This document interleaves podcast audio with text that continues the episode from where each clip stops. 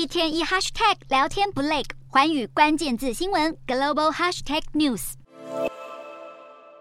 川普可能面临的司法程序，如果川普选择投案，他就会像其他嫌犯一样，先前往检察官办公室报道，然后扫描指纹、拍摄大头照建档，并且在程序走完之后，在拘留室等候提讯。由于美国规定，现任总统也需要被特勤保护，到时候特勤或许会全程陪同。不过，因为川普身份特殊。整个过程中，他不太可能被戴上手铐；而在庭审期间，川普可能交保后就会返回家里。如果牵涉到总统大选，那么整个过程将更为复杂。由于美国法律规定，只要是出生时是美国公民，年满三十五岁，在美国居住至少十四年，就可以参选总统。所以，就算川普被定罪，还是可以选总统。另外，因为美国司法部一直以来都采取起诉现任总统为限的立场，如果川普普在当选后被定罪或者起诉，他可能会驳回这些案件。目前，最高法院也还没有针对这种情况的案例。而如果川普已经入狱服刑，然后才当选总统，川普可能会申请宪法挑战。如果顺利，联邦法院可以命令州政府释放他。另一方面，如果是按照宪法第二十五条修正案，川普也有可能因为无法履行职务而直接被免职。无论是哪种情况，在美国历史上都是前前所未有，也势必会让美国再次掀起政治风暴。